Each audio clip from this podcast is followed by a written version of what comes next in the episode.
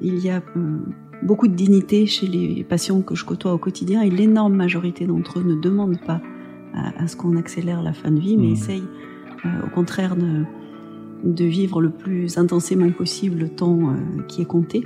Ils sont pas plus dignes ou moins dignes que ceux qui souhaiteraient que ça aille plus vite, mais simplement ils ont droit, euh, eux aussi, à ce qu'on respecte euh, ce concept de dignité euh, pour eux.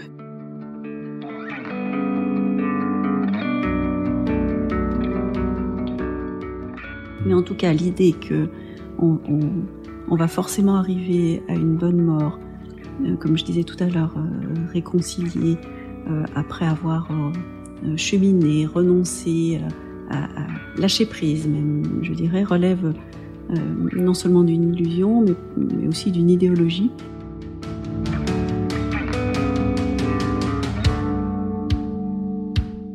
Donc il est absolument nécessaire de réintroduire le fait que la mort, ça existe, que c'est l'issue de la vie, que c'est douloureux, que c'est tragique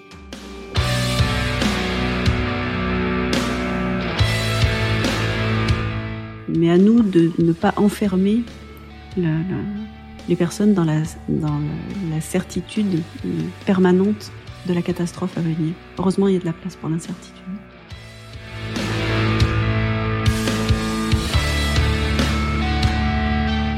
La réussite pour moi, elle est euh, voilà, avoir pu, euh, euh, avoir pu être une des pierres, que ce soit relationnel mais aussi technique, hein, quelquefois par des techniques très sophistiquées de soulagement de la douleur, etc. avoir pu être une des pierres sur laquelle la personne construit sa propre histoire.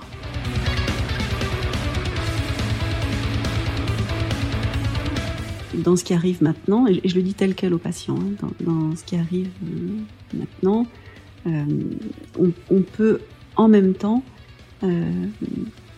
anticiper le pire et espérer le meilleur.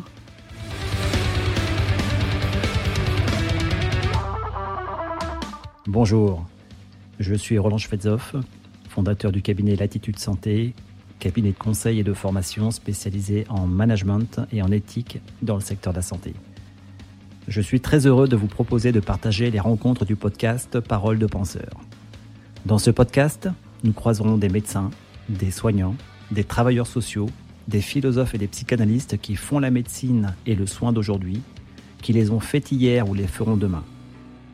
Bien que d'horizons très différents, tous partagent le même objectif, celui de prendre soin.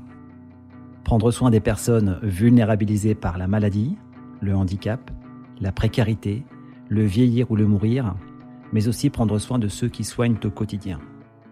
Parce que la médecine est un art au carrefour de plusieurs sciences, dit Georges Canguilhem, nous discuterons de clinique et de sciences, d'institutions et d'éthique, de psychologie et de philosophie, mais aussi d'histoire de vie, de rencontres, de réussites et d'échecs. Si vous souhaitez comprendre pourquoi ils ont choisi le soin, ce qui les porte aujourd'hui, ce qu'ils espèrent ou redoutent pour demain, abonnez-vous dès maintenant et partagez ce podcast autour de vous.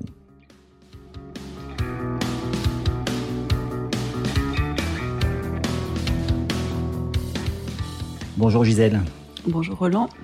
Tout d'abord, merci d'avoir accepté mon invitation pour ce quatrième épisode du podcast Parole de penseur. Alors Gisèle, tu es oncologue médical, chef du département de soins de support du centre Léon Bérard à Lyon. Tu t'occupes de la prise en charge de la douleur cancéreuse complexe et de soins palliatifs. Tu es donc une soignante qui pense avec un A, qui pense les malades, mais également qui pense avec un E, le soin, puisque tu es titulaire d'une thèse d'éthique médicale et que tu enseignes la médecine palliative à la faculté de médecine Lyon-Est. Alors je t'ai présenté très rapidement, est-ce que tu peux nous en dire un peu plus sur toi, hein, sur, sur tes parents, ton nombre de frères et sœurs, tes enfants, tes hobbies, etc. etc. Alors tout d'abord, merci de me recevoir dans ce, cette série de podcasts, c'est un plaisir et un honneur.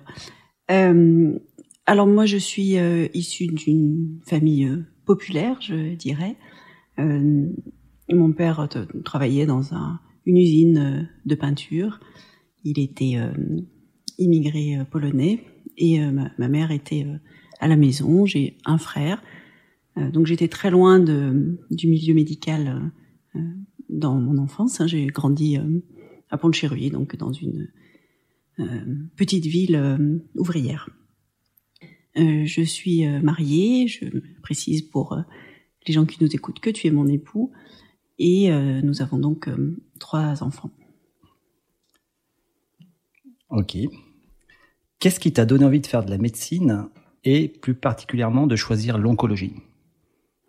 Alors en tout cas, c'est pas du tout une vocation euh, de toujours euh, qui serait euh, tombée comme ça. Quand j'étais en terminale, j'étais bonne élève, donc j'avais le choix et je savais pas quoi faire. Donc je me disais les maths, ça devient trop difficile, donc la science dure, c'est pas pour moi. Le commerce, c'est pas pour moi non plus. Le soin, pourquoi pas. Et donc, euh, je vais dire quelque chose qui, rejoint ce qu'a dit Serge Dupéret dans le podcast précédent. C'est étonnant, mais c'est vrai. Euh, je me suis dit, ben tiens, je vais, je vais être kiné. Euh, et donc, j'ai passé le concours de kiné que j'ai brillamment raté. Et c'est ma prof de maths de terminale qui m'a dit, mais enfin, Gisèle, vous allez faire médecine. Ce que j'avais pas imaginé parce que c'était pas pour moi, quoi. C'était c'était un autre monde que le mien. Et donc c'est elle qui m'a dit mais si si bien sûr vous allez faire médecine. Donc je suis allée en médecine en ne sachant pas ce que c'était, pas ce que j'allais y, faire, quel type d'études je ferais. Et, euh, j'ai rencontré euh, assez rapidement, pas, pas les premières années, mais assez rapidement exactement ce qu'il me fallait.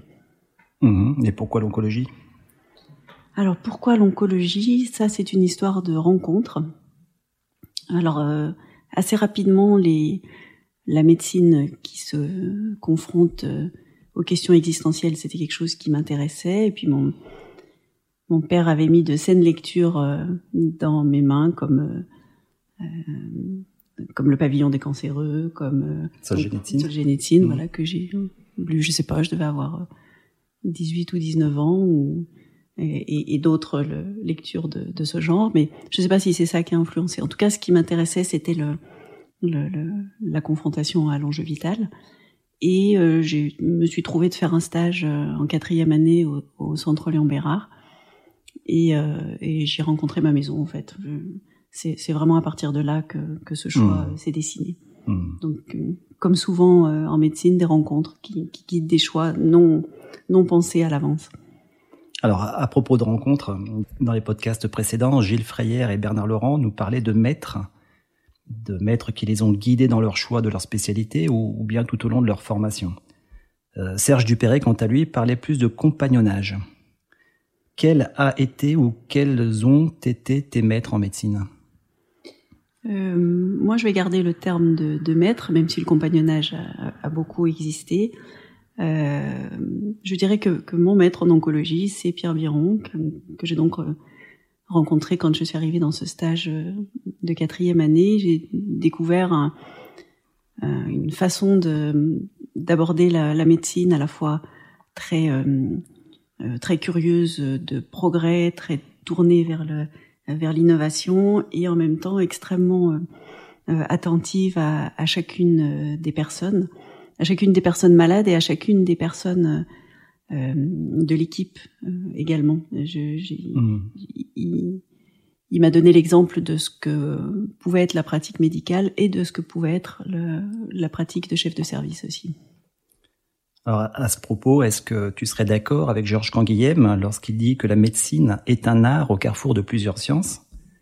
Euh, alors, ce que je veux dire par là, est-ce que la médecine reste-t-elle un art, comme le dit Canguilhem, ou bien est-elle devenue une science, et tout particulièrement en oncologie médicale, avec le paradigme de la médecine personnalisée, qu'on appelle aussi, euh, de manière plus appropriée peut-être, un médecine de précision Alors, est-ce que j'ai le droit, avant de répondre à cette question, de compléter la précédente? Parce que je, pense qu'il y a encore deux maîtres qu'il faut que je Pardon.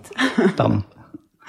Maître ou, ou, compagnon, mais euh, de, de, route euh, des premières années, mais euh, le, second c'est Pierre Saltel, mhm. euh, qui est un psychiatre euh, qui a travaillé longtemps au centre Léon Bérard et qui m'a beaucoup inspiré et, on, et, avec qui j'ai beaucoup travaillé, avec qui on a co-construit beaucoup de choses au centre. Et puis le, troisième auquel je voulais rendre hommage, c'est Paul Robattu qui avait initié la prise en charge de la douleur et les soins palliatifs au centre Lambérard et qui s'est très simplement et très naturellement euh, effacé pour me laisser la place et me laisser développer les choses comme je voulais, euh, ce qui est quand même pas euh, quelque chose de, de, si courant. Donc voilà, je voulais juste compléter comme ça. Alors la médecine est-elle un, art au carrefour de plusieurs sciences? Oui, absolument. la médecine n'est pas une science en tant que telle, même si elle essaye de se de le faire croire actuellement. Elle s'appuie sur les sciences et heureusement, hein, la dimension scientifique euh, est, absolument essentiel. C'est ça qui l'a fait euh, progresser de manière euh, spectaculaire au cours des dernières décennies. Mais elle n'est pas qu'une science. Elle, elle est aussi une, une relation humaine. Elle est une rencontre entre des personnes. Elle est elle s'inscrit dans une culture, dans une société. Donc elle, mmh. elle doit être tout ça à la fois. Ok elle est science, elle est rencontre, et en même temps, cette science, elle se développe de plus en plus avec l'intelligence artificielle, avec les big data. Est-ce que tu crois pas que cette intelligence artificielle va transformer la relation de soins entre le médecin et son patient, voire même peut-être mettre fin à la décision médicale pour, in fine, euh, un abandon de, de, la décision et de la responsabilité aux machines? Alors, je ne crois pas. Je, J'espère que non, en tout cas, parce que sinon, ce mmh. sera plus de la médecine, en tout cas. Il euh, y, a, y, a, deux choses. Il y a la question de la relation. Euh, les, les, les, patients qu'on rencontre sont confrontés, euh, enfin surtout dans ma spécialité, mais pas seulement, euh, sont confrontés à des questions euh, existentielles majeures, et c'est pas la science qui apporte des réponses aux questions existentielles. J'ai retrouvé une, une petite phrase, enfin une citation de Husserl qui dit dans la détresse de notre vie, cette science n'a rien à nous dire. Les questions qu'elle exclut par principe sont précisément les questions qui sont les plus brûlantes pour une humanité abandonnée au bouleversement du destin. Ce sont les questions qui portent sur le sens ou l'absence de sens de toute existence humaine. Hmm. Euh, les, les, patients que je rencontre, les, les, patients chez qui on vient de trouver un cancer ou les patients qui approchent de la fin de leur vie sont complètement pétris de ces questions euh, du sens ou de l'absence de, de, sens. Et donc c'est c'est pas la science qui va répondre euh, à cette question-là. Alors le, la question de la décision, elle est, euh, elle, elle, en découle en partie. Elle est éclairée par les données scientifiques, bien sûr. Hein, le, avant même l'intelligence artificielle, il y a déjà longtemps qu'on qu'on construit les décisions sur des algorithmes. Alors ils étaient moins impressionnants quand ils étaient sur le papier que maintenant qu'ils tournent dans des machines mmh. incroyables. Mmh. Mais euh, évidemment qu'il y a des modes de raisonnement, des, euh, des données multiples euh, à prendre en compte. Euh, mais je ne sais pas bien comment on fait rentrer un individu dans un algorithme. ou alors c'est que le, finalement l'individu n'intéresse pas le, la décision de l'algorithme ce qui est quand même extrêmement euh, euh, dangereux à mon avis et mmh. pas tout à fait ce que ce qu'attendent les personnes quand elles viennent se, euh, se faire soigner. Donc à mon avis, la décision, elle reste le, le, le propre du médecin et elle, elle reste avec tous les algorithmes qu'on veut impossible et pourtant nécessaire tous les jours. Donc indispensable comme dans la pratique quotidienne est indécidable, comme, comme dirait euh, Derrida. Euh, donc euh, non, je crois pas que la décision va disparaître. Par contre, je pense qu'on n'enseigne pas assez euh, aux étudiants le fait qu'ils vont se trouver en position de décider euh, et que c'est vertigineux en fait. c'est vertigineux, c'est potentiellement grisant et c'est potentiellement désespérant. Il faut décider sans savoir, on, sans savoir tout à fait. Si on regarde, je sais pas moi, Urgence ou euh, Grey's Anatomy, on a l'impression que les, les informations découlent d'elles-mêmes, tac, tac, tel symptôme, telle, euh, telle réaction, tel, tel traitement.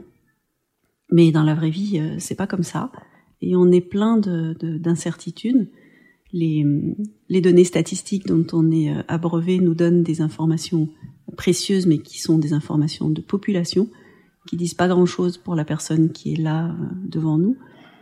Et pourtant, on, a à décider. Et c'est la, c'est le quotidien et c'est la, la, difficulté et c'est le, et c'est l'intérêt majeur de ce métier. Mmh. Donc décider pour toi, c'est faire l'épreuve de l'indécidable, pour citer Derrida. C'est ça. Et pour citer Ricoeur, est-ce qu'on pourrait pas dire que décider, c'est euh, d'avoir à choisir entre le mauvais et le pire? Ce qui diffère d'ailleurs du choix. Oui, ou le, moins mauvais euh, hmm. possible, ou le, le plus euh, adapté possible. J'invite à relire Pierre Lecause dans son petit traité, de, la décision, hmm. médicale où il reprend alors les, les principes euh, que l'on connaît bien maintenant de la, bioéthique, mais auquel il rajoute la notion de justesse euh, plutôt que de justice, c'est-à-dire de, de décision juste, au, même titre, dit-il, que le violoniste passe sa vie à chercher la note juste qu'il ne, trouve jamais.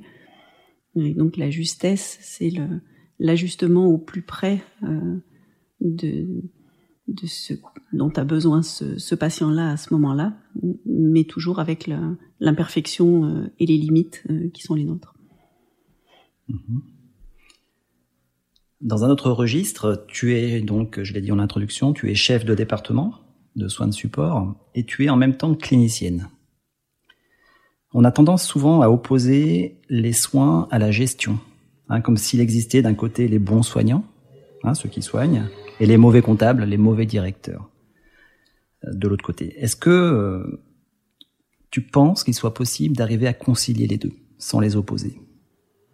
Bon, c'est indispensable, sinon on arrête de travailler. euh, alors, je dois quand même dire que le fait de travailler dans un centre anticancéreux change sans doute un petit peu le, le rapport à, à l'administration euh, et à la direction, puisque les centres ont la particularité d'avoir euh, des directeurs médecins. C'est pas parce qu'ils sont médecins qu'ils sont pas euh, comptables de, de l'argent qui rentre et, et précautionneux de l'argent qui sort, hein, évidemment, et, ou, ou exempt de, de, de, tentations purement économiques. Mais en tout cas, je pense que ça change un, petit peu quand même la, la, la, façon de voir les choses. Mais en, en mmh. tout cas, euh, moi, je pense que d'abord, c'est normal euh, de rendre des comptes euh, de l'utilisation de l'argent public, c'est la moindre des choses, et de l'utiliser de la manière la plus efficiente possible.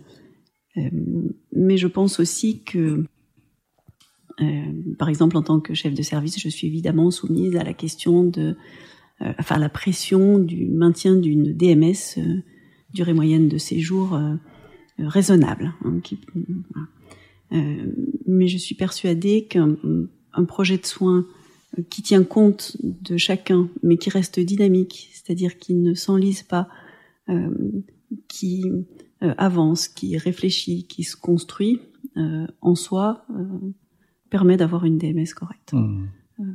sans avoir à tricher Sans avoir à tricher, sans avoir à pousser les gens en dehors, mmh. quoique un petit peu quand même probablement. Euh, C'est-à-dire? bah, C'est-à-dire qu'on euh, on est amené à, à, proposer à un certain nombre de patients de quitter le service pour euh, pour aller dans d'autres services lorsqu'ils mmh. peuvent pas rentrer à la maison, SSR ou en unité de soins palliatifs. Ça ne correspond pas aux souhaits de ces patients-là. Mmh. Euh, et pour pouvoir tenir cette euh, ce rythme-là et ce, cette nécessité-là, j'essaye en tout cas de le faire de manière euh, juste là encore, c'est-à-dire euh, de pas garder celui qui est sympa, que tout le monde aime bien, et de pas faire partir plus vite celui qui est moins sympa ou celui qui est seul ou la ou la vieille dame que plus personne ne, vient voir et, et, qui communique mal. C'est le même, c'est la même attention à chacun et le projet de soins le plus adapté ou le moins mauvais euh, pour chacun, avec pour objectif que lorsqu'il y a besoin de prendre quelqu'un en urgence, eh bien, il y a aussi des lits disponibles. Hmm. Tu voudrais dire qu'il faudrait se méfier de, de l'imaginaire de patients plus méritants que d'autres? Ah oui, c'est certain. Hmm. Moi, je dis souvent que c'est un, une boutade, hein, mais je dis souvent que j'aime bien le, les patients désobéissants. Mmh. Euh, j'aime bien les patients qui font pas euh, comme on voudrait qu'ils fassent, qui euh, qui rentrent pas dans le moule, euh, qui est celui qu'on a pensé pour eux, alors qui quelquefois m'agace, hein, qui quelquefois m'énerve, enfin me met en colère, mais, mais c'est pas grave. c'est c'est un, une manifestation de d'individualité, de, d'élan vital. D'élan vital, exactement. Mm. C'est le fait d'être encore vivant et c'est précieux. Alors tu as signé une tribune dans le Monde du 8 avril, donc très récemment, avec euh, le lien qu'on mettra dans le podcast hein, pour ceux qui veulent la lire. Donc c'est une tribune qui a été co-signée par le groupe Soins palliatifs des centres de lutte contre le cancer, également par la Société française d'accompagnement et soins palliatifs, la SFAP, hein, qui regroupe près de 1500 membres, et par une centaine de médecins, soignants et philosophes de la santé, spécialistes des soins critiques. Alors on mettra le lien également de, cette, de cette pétition euh, sur le, sur le podcast. Alors qu'est-ce qui t'a poussé à écrire cette tribune contre une proposition de loi pour la dépénalisation de l'euthanasie? Alors ce qui m'a poussé, c'est un mouvement de colère, il faut bien le dire, euh, alors qui est déjà arrivé d'autres fois, hein, parce que c'est pas la première fois que, mmh. que ce type de, de proposition euh, est présenté euh, à l'Assemblée. C'est la première fois, par contre, que ça arrive au niveau du, que ça dépasse la, la, commission des lois et que ça arrive en débat euh, dans l'hémicycle. Et la première fois même que le premier article est voté. Le premier article qui disait quoi? Qui autorisait un, acte actif pour euh, aider une personne à mourir. Alors, le, débat sur ces questions-là, il est, il est légitime. Hein, je prétends pas avoir le, monopole des réponses intéressantes, mais je voulais au moins qu'on essaye de nuancer le, le débat. quand on entend le, les médias, quand on écoute la radio, la télé, etc., les, choses semblent aller de soi et il est normal euh, d'avoir le droit euh, de pouvoir euh, mourir dignement. Comme si dignement, ça voulait forcément dire avec une mort anticipée. Non pas qu'une mort anticipée ne soit pas digne, mais je suis absolument effarée et enfin non pas effaré, outré plutôt, euh, du fait que depuis 20 ans maintenant, le concept de dignité soit complètement accaparé euh, du côté euh, des partisans de, de l'euthanasie. ça remonte à loin, hein, quand on reprend le, l'avis du comité consultatif national d'éthique de 2000, celui qui s'appelait l'exception d'euthanasie. Mm-hmm. il y avait dans ce, cet avis, je sais plus combien de fois, 50, 60 fois le mot dignité, toujours du côté euh, de la mort euh, anticipée. Euh, il y a beaucoup de dignité chez les patients que je côtoie au quotidien et l'énorme majorité d'entre eux ne demandent pas à, ce qu'on accélère la fin de vie, mais mmh. essayent au contraire de, de, vivre le plus intensément possible le temps qui est compté. Ils sont pas plus dignes ou moins dignes que ceux qui souhaiteraient que ça aille plus vite, mais simplement ils ont droit eux aussi à ce qu'on respecte euh, ce concept de dignité euh, euh, pour eux. Mais qu'est-ce que tu entends par le, ce concept de dignité justement?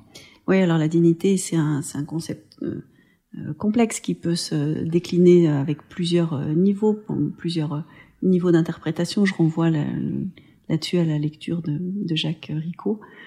on peut considérer la dignité comme le, l'autonomie, le fait de, pouvoir choisir par soi-même.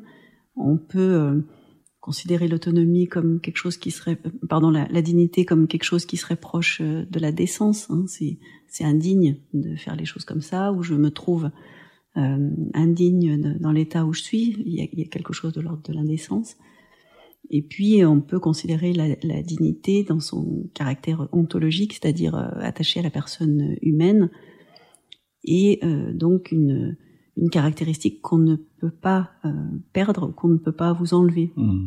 Même quand vous êtes une personne en fin de vie, mais même quand vous êtes euh, un condamné à mort dans le couloir de la mort ou un, ou un terroriste djihadiste. Non, que je soutienne le, terrorisme djihadiste, ça va de soi, mais pour dire que même dans les situations les plus extrêmes, il reste un fond de dignité qui est propre à la personne humaine. Euh, c'est ce que dit le, ce que disent les grands textes déclaratifs, hein, Déclaration universelle des droits de l'homme, les hommes naissent libres et égaux en droit et en dignité. Pour autant, on peut avoir un sentiment d'indignité, on peut se sentir euh, euh, indigne aux yeux des autres, et c'est bien ça la question, c'est dans les yeux des autres qu'on lit son propre sentiment d'indignité. Mmh. Et donc, il me semble que à ce moment-là, mourir dans la dignité, pour moi, ça veut dire mourir en étant regardé comme une personne humaine et pas comme un objet euh, de soins posé dans un lit, mais mmh. comme une personne humaine. Mais, pour autant, pour ne pas être qu'un objet de soins posé dans un lit, comme tu dis, qui soit propre, qui soit euh, le plus présentable possible, il y a une question de posture. Ça me fait penser au petit traité de la dignité d'Eric Fiat. Eric Fiat parle de dignité ontoposturale. Est-ce que c'est un terme qui te, qui te conviendrait? Alors, euh, euh, je ne sais pas exactement comment il l'entend et ce qu'il en dit. Est-ce que la, posture est du côté de celui qui est, euh, qui est en face et qui, qui renvoie à ce sentiment d'anonymité ou pas, ou même dans la, dans la personne elle-même? Parce que alors, si c'est postural dans la personne elle-même, c'est c'est fragile. Oui, mais en même temps, c'est euh, une manière de dire qu'on doit aussi faire des toilettes, que les gens doivent être propres, doivent être le plus présentable possible, hein, bien entendu, mais c'est-à-dire que la, dignité ontologique, pour lui, n'est pas suffisante. Il faut aussi qu'il y ait un accompagnement pour que les personnes euh, puissent être le mieux possible, euh, le plus présentable possible. Oui, alors peut-être qu'on rejoint à ce moment-là une notion de, respect mmh, euh, pour, pour la personne elle-même. On peut aller voir aujourd'hui sur cette thématique-là l'appel qu'a lancé euh, Philippe Pozzo di Borgo. Euh, c'est la personne qui a euh, inspiré le film Intouchable. Le film mhm. Intouchable et qui est tétraplégique à la suite d'un accident de parapente ou de deltaplane, je, je sais plus. Mhm. et qui demande si lui qui n'a pas demandé à mourir pendant toute pendant le quart de siècle de, dépendance qu'il vient de vivre Est-ce qu'il est indigne? Est-ce qu'il manque euh, de courage? Est-ce qu'il aurait dû euh, le faire pour paraître digne euh, aux yeux de certains? Il dit aussi que si on lui avait proposé l'euthanasie dans les moments les plus difficiles, sans doute l'aurait-il choisi, mais qu'il est heureux d'avoir trouvé des gens qui aient tenu à côté de lui malgré l'ampleur de, de, sa détresse, quoi. Et qui est su le, qui est su le, regarder dignement. Qui est su le regarder avec un, poser sur lui un, un, regard. de, de dignité et d'humanité, quoi. Continuer à voir euh, l'humain euh, malgré le, malgré les défaillances euh, diverses. Mais quand même, est-ce que tu ne penses pas que certains patients meurent mal en France? C'est-à-dire que des patients qui soient atteints de cancer en phase terminale ou de maladies neurodégénératives puissent se retrouver, ainsi que leurs médecins, hein, avec, dans des impasses thérapeutiques telles que l'euthanasie ou le suicide assisté soit la, seule solution Alors des gens meurent mal euh, en France, ça c'est sûr. Euh, d'abord parce que je suis pas tout à fait sûr de savoir ce que c'est mourir bien. c'est quelque chose de compliqué auquel on va, on va en parler. Y revenir, hmm. auquel on va revenir, je crois. Mais même sans cette euh, pirouette-là, euh, oui, il y a des gens qui meurent mal euh, en France pour différentes raisons, parce que l'attention à la fin de vie n'est pas suffisamment enseignée et développée dans la pratique médicale courante, que les moyens manquent dans nombre d'établissements, en particulier dans les établissements pour personnes âgées dépendantes, mais aussi dans le, les SSR, euh, etc.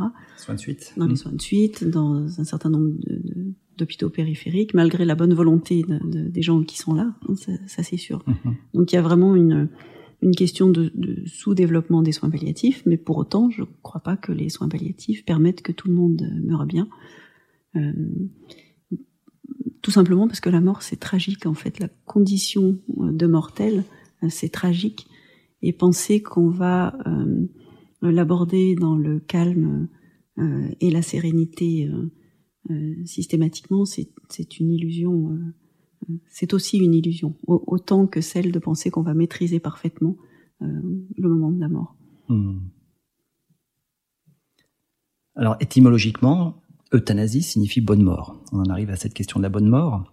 Mais est-ce que cette bonne mort existe? Comme par, exemple euh, mourir dans la nuit d'un arrêt cardiaque, sans souffrir ou sans avoir eu le temps de souffrir Alors, hmm, pour certains, ce, serait ça une, belle mort, une, bonne mort. D'abord, bonne et belle, ça ne veut pas dire la même chose, mais euh, ça, pourrait être ça. Euh, la, notion de bonne mort, elle est complètement dépendante d'une société, d'une époque. Euh, au moment où le mot euthanasie a commencé à être utilisé, je crois que c'était euh, au Moyen Âge, ça voulait pas du tout dire le, fait d'accélérer la survenue de la mort, ça veut dire, ça voulait dire mourir en conscience. Et pourquoi il fallait mourir en conscience? Parce qu'il fallait avoir eu le temps de se confesser. Et l'idée d'arriver devant son créateur sans avoir pu se confesser, c'était le, le, drame absolu, sans avoir pu aussi régler ses affaires répartir ses biens si on en avait euh, entre ses enfants, euh, etc. Donc on, voit bien que c'est c'est pas du tout la conception qu'on peut avoir de, de, la bonne mort aujourd'hui, qui serait peut-être, en tout cas ce qu'on lit assez régulièrement dans les enquêtes d'opinion, mourir sans s'en rendre compte. Mmh. Et d'ailleurs, les, les familles nous disent souvent ça, mais, mais docteur, est-ce que vous croyez qu'ils se rendent compte? Il faut pas qu'ils se rendent compte les familles disent ça pour leurs proches. Et en même temps, quand on lit, euh, par exemple, le, le rapport Sicard, qui a euh, donc Sicard qui avait rencontré un grand nombre, euh, après avoir été missionné par François Hollande, avait rencontré un, grand nombre d'associations, de, de, citoyens, etc. Et explique dans son rapport que le, finalement, ce qui ressort, c'est que le médical est en train de voler la fin de vie aux personnes euh, la contrôle et que finalement les personnes veulent reprendre la maîtrise de leur mmh. fin de vie. Donc, pas ne pas la voir venir. C'est un, un, paradoxe. Hein. Mmh. Mais en tout cas, l'idée que on, on, on, va forcément arriver à une bonne mort, euh, comme je disais tout à l'heure, euh, réconcilié après avoir cheminé, renoncé, à, à, lâcher prise même, je dirais, relève euh, non seulement d'une illusion, mais, mais aussi d'une idéologie euh, qu'a développé par exemple Philippe Bataille. Alors ça va surprendre peut-être un certain nombre de gens qui écoutent que je cite euh, Philippe Bataille, qui est un des, un, des piliers de la lutte pour le, la dépénalisation de l'euthanasie, mais je pense qu'il est important d'entendre les arguments des uns et des autres. Mmh. Et Philippe Bataille après avoir euh, fait un travail d'observation, c'est un sociologue qui a fait un travail d'observation de terrain dans un certain nombre d'unités de soins palliatifs, il est arrivé à, à, l'idée que euh, finalement, s'il y avait peu de demandes d'euthanasie dans les USP, c'est que les patients comprenaient assez vite que c'était malvenu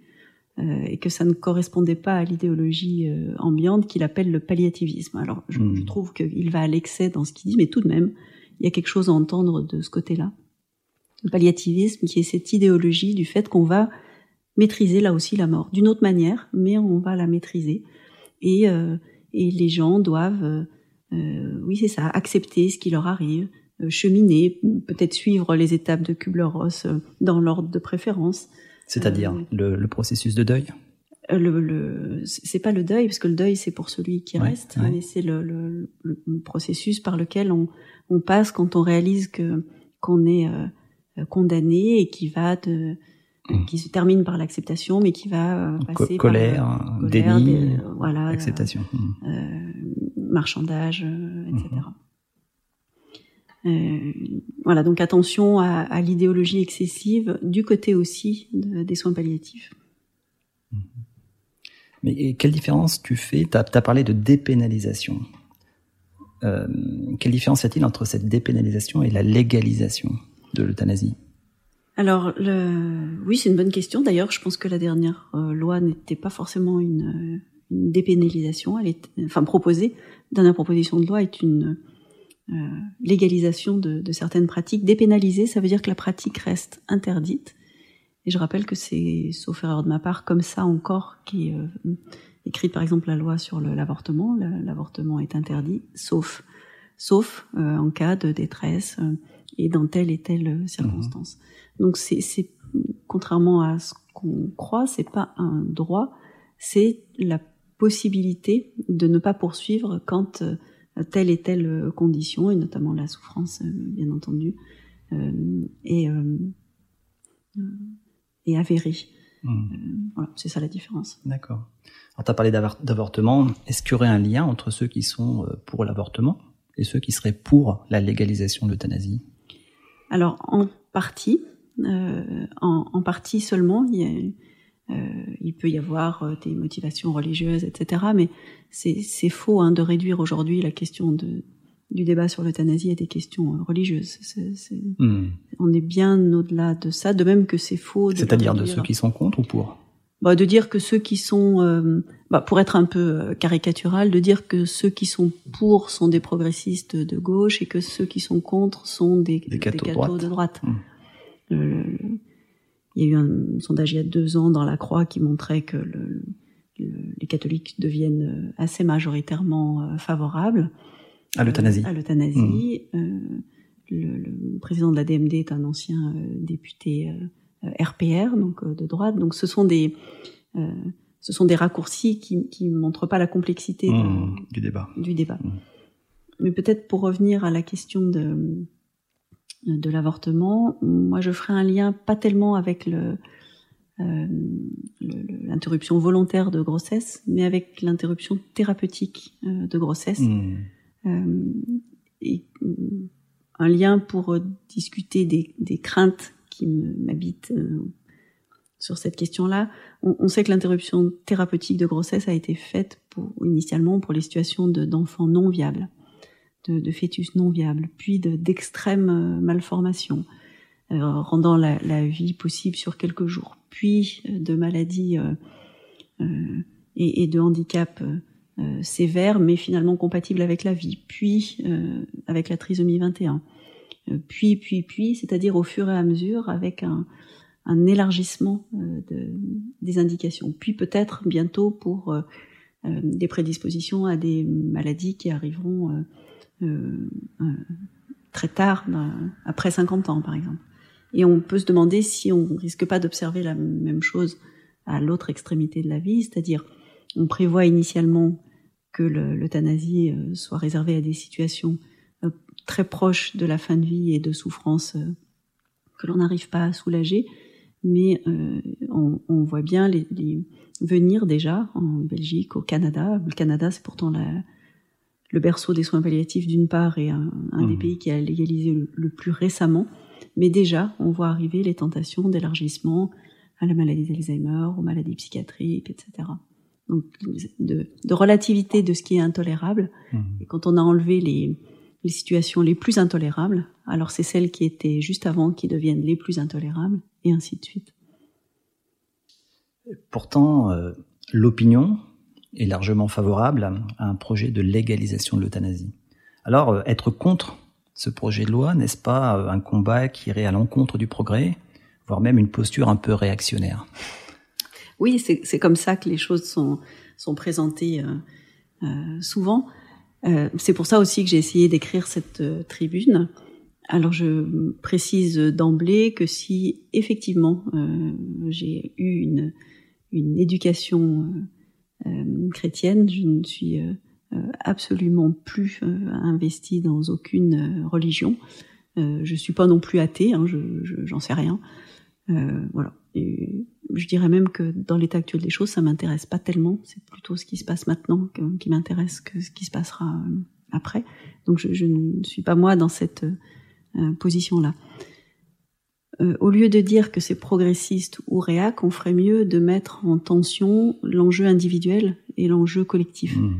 C'est une, je, respecte fondamentalement le, la souffrance euh, de personnes qui n'arrivent plus à avoir de sens euh, à leur existence. Je précise d'ailleurs que toutes les études internationales montrent que la nationale d'ailleurs aussi et internationale montre que les demandes d'euthanasie sont essentiellement portées par le sentiment d'indignité, par le sentiment d'être une charge, par la perte de sens, et pas tellement par le, les symptômes, la douleur, etc., contrairement à ce qu'on dit habituellement. Ça n'enlève rien à leur, euh, à leur sens. Hein. Donc évidemment que c'est une souffrance euh, euh, qu'il faut entendre, qu'il faut accueillir. Enfin, c'est pas du tout quelque chose à, à, négliger mmh. ou, à, ou, à, dénier.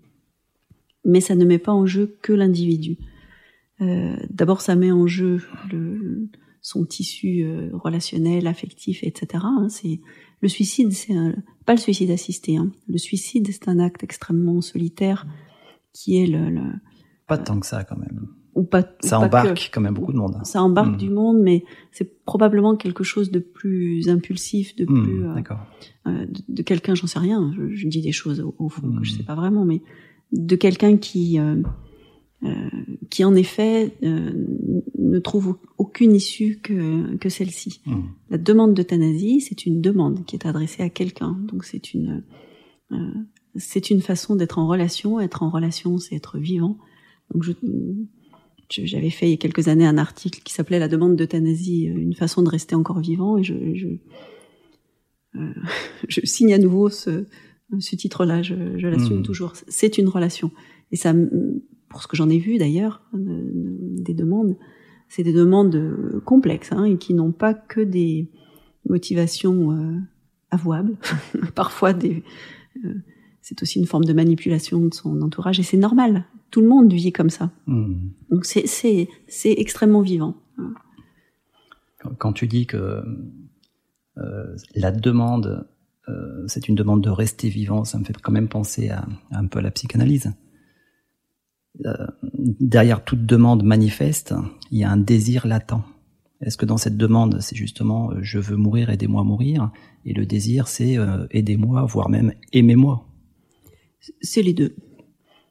C'est les deux, parce que je, me souviens d'un, il y a déjà longtemps un cours que je faisais au, au DU de soins palliatifs sur cette question de l'euthanasie, et il y a quelqu'un qui lève la main et qui me dit, Madame, ce que vous dites est obscène. Donc obscène qui, vient au devant de la scène et qui empêche de, réfléchir. Hein. Euh, et d'ailleurs, euh, les soins palliatifs, vous êtes bien gentils, mais vous passez votre temps à dire il faut écouter la demande, écouter la demande, entendre ce que disent les gens. Et puis quand ils vous demandent quelque chose que vous voulez pas, ah ben vous dites oh mais finalement la demande c'est pas celle-là. Voilà donc je, suis prudente dans ma réponse. C'est c'est toujours une demande de mourir et un, un appel à, à à, être encore là. C'est toujours les deux. Enfin, les gens sont toujours ambivalents et ils sont ambivalents euh, parce qu'ils sont vivants. Tant, tant qu'ils sont vivants, ils sont ambivalents et hmm. c'est tant mieux. C'est un processus. C'est un processus, c'est un aller-retour et, le, hmm. et le, le, danger, c'est de, c'est d'en faire une mise au défi, quoi. Euh, c'est-à-dire? Eh ben, c'est-à-dire euh, quand on n'est que deux dans cette affaire-là, celui qui demande et celui qui qui reçoit la demande. Dans le colloque singulier. Dans le colloque mmh. singulier, on, on, peut se trouver, euh, euh, bah, puisque vous le, puisque vous le faites pas, et eh ben moi je vais vous le demander et je continuerai à vous le demander jusqu'à ce que vous le fassiez. Et puis celui qui est en face de dire non, non, non, ou au contraire de, de passer à l'acte. Euh, donc ce sont des situations compliquées qui nécessitent de sortir du colloque singulier et de réintroduire euh, le, le l'entourage, la réflexion euh, pluridisciplinaire, euh, etc. L'institutionnel. L'institutionnel. Hmm. Alors comment expliquer cette tentation euthanasique de certains médecins?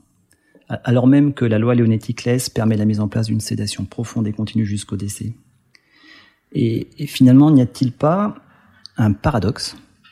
Entre euh, qui consisterait à, à, demander aux professionnels de santé de tout faire pour préserver la vie hein, On l'a vu avec le Covid, on l'a vu avec la prévention du suicide. En tout cas, les, professionnels de santé sont là pour préserver la vie. Et en même temps, leur demander d'aider à mourir au nom d'une bonne mort. Il y a au moins trois questions dans cette, dans cette question. Voilà, on commence par la première. Donc je vais essayer de, je, je, vais essayer de m'en sortir. Euh, je vais essayer de retrouver la première. La tentation euthanasique. Oui, la tentation euh, euthanasique. Euh, alors elle, elle, vient de plusieurs éléments. Peut-être même avant d'y répondre, je, vais redire un mot de, ce que je disais tout à l'heure parce que je suis peut-être pas allée au bout de. Mmh. Euh, j'ai beaucoup parlé de l'enjeu euh, individuel de la demande d'euthanasie, y compris dans son ambivalence, mais je suis pas beaucoup allée sur le terrain de l'enjeu euh, collectif. et c'était ça finalement le l'axe que j'ai voulu développer dans le dans la tribune. il me semble que et ça rejoint la question de mais est-ce que c'est pas réactionnaire euh, de d'être contre l'euthanasie? Je pense que là, pour le coup, il y a un paradoxe qui fait que toutes les propositions euh, de loi de ces dernières années ont été portées euh, par la France insoumise, par les écologistes, par le Parti socialiste, puis par En Marche, alors même que pour moi, c'est la quintessence de, de l'ultralibéralisme c'est euh, l'individu poussé euh, à l'extrême et à la solitude euh, de l'individu tout seul, qui se débrouille tout seul pour tout, hein, qui est autonome pour tout, qui surtout dépend de personne, comme si on était hors sol, sans être en lien les uns avec les autres. Et puis c'est le c'est mettre dans la tête des gens, c'est encore plus puissant que ce qu'ont pu faire les pires régimes totalitaires. Hein, c'est mettre dans la tête des gens, faire intégrer cette norme que quand on n'est plus euh, performant, quand on n'est plus autonome, euh, autonome, mm. quand on n'est plus euh, oui économiquement performant, éventuellement quand on coûte, alors il vaut mieux s'en aller. Ça, ça, pour moi, c'est l'enjeu collectif le, plus important et on le voit venir, même si on veut pas le, le, reconnaître, on le voit venir. vous avez entendu comme moi euh, le début de culpabilité qu'on fait porter aux, malades du Covid, hein, qui encombre la réanimation. On s'en fout au fond que les gens meurent du Covid. Ce qu'on veut pas, c'est que les c'est que les réanimations soient on s'en fout pas, mais alors on euh, collectivement, j'entends pas mmh. personnellement, hein, mais mmh. collectivement, euh, ce qui compte, c'est que les lits soient pas encombrés. Ce qui compte, c'est que les lits soient pas encombrés pour qu'on soit pas obligé de trier. Alors qu'on trie déjà, puisqu'on privilégie très largement la prise en charge des patients Covid par rapport à tous les autres euh, patients, puisqu'on déprogramme, euh, etc. Donc, il y a des euh, pertes de chance, il y a des retards de prise en charge Bien sûr, il y a des retards de prise en charge, ça, va être évident en cancérologie, mais sans doute ailleurs, même si je ne suis pas capable de parler du reste. Mais c'est évident. Donc, on, entend cette petite musique qui dit, mais finalement, bah, tant pis pour eux, hein, les gens qui qui encombrent là les réanimations. puis peut-être même en plus, euh, c'est un peu de leur faute parce qu'ils ont des comorbidités, éventuellement ils sont obèses. Euh, euh, là aussi, des, des patients euh, méritants ou, ou, moins méritants. Puis bientôt, ce sera la faute de ceux qui se feront pas vacciner. Alors, loin de moi l'idée qu'il faut pas se vacciner. Hein. Je pense que le vaccin est évidemment mmh. la solution pour sortir de, de, cette impasse et, et pour protéger le maximum de personnes, bien sûr. Mais bientôt, il y aura une espèce de, euh, oui, de, police sanitaire qui est pas tellement faite pour protéger les gens, mais faite pour que ça coûte pas trop cher, quoi. Hmm. Tu veux dire par là, finalement, est-ce que euh, on aurait transformé le tragique de la vie en culpabilité? Oui, oui, oui. Alors, tu connais mieux Ricoeur que moi, mais si j'ai bien compris ce qui ce qui veut dire là-dessus, pour Ricoeur, le, la culpabilité, elle est, elle est liée, elle est consubstantielle au, fait même de la finitude. Donc, de toute façon, on n'est pas sorti de l'auberge. Mais euh, euh, du point de vue des soignants, en tout cas, la culpabilité, on sait très bien faire. Ça peut être un des moteurs de la tentation euh, euthanasique, hein, de ne pas se sentir capable de d'atténuer les souffrances, de ne pas se sentir capable non plus de rester à côté de cette personne euh, qui est en fin de vie. Ça, ça c'est un point très important, je pense. Euh, il s'agit pas d'avoir euh, réponse euh, à tout. Il s'agit pas de demander à la médecine de répondre à tout. Quelle est la réponse de la médecine? Mais, mais arrêtez de demander des réponses surtout à la médecine. La médecine a ses limites. Mon collègue Denis Bello, qui est un, anesthésiste et médecin de la douleur, disait un jour, mais la médecine de la douleur, c'est la médecine de l'impuissance. Il y a de l'impuissance dans la médecine et heureusement. Donc la tentation euthanasique, c'est aussi la tentation de la toute-puissance. Et d'ailleurs, euh, je reviens... De la toute-puissance du médecin. De la toute-puissance du médecin. Alors même que c'est ce qu'on lui reproche. Exactement. Cette Exactement. Je, je, reviens à Philippe Pozzo di Borgo, il est, il est parrain d'une association qui s'appelle Soulager mais pas tuer, qui a tuer ou faire mourir? Alors, on, dit souvent faire mourir au lieu de tuer. Eh ben, oui, c'est plus, c'est plus joli. C'est un euphémisme. Euh, euphémisé pour pour qu'on ne voit pas le, la violence de ce qui se discute en fait. Hmm. Et euh, alors c'est pas lui dans ce dans le texte auquel je fais référence que je, je me souviens plus et je m'en excuse auprès de, la personne concernée. Je me souviens plus de son nom, mais une personne handicapée euh, participait à ce, au, au, même euh, texte qu'il a signé et disait mais finalement euh, l'interdit de tuer c'est le c'est le dernier frein à la toute puissance médicale. Mmh. Je suis parfaitement d'accord avec ça.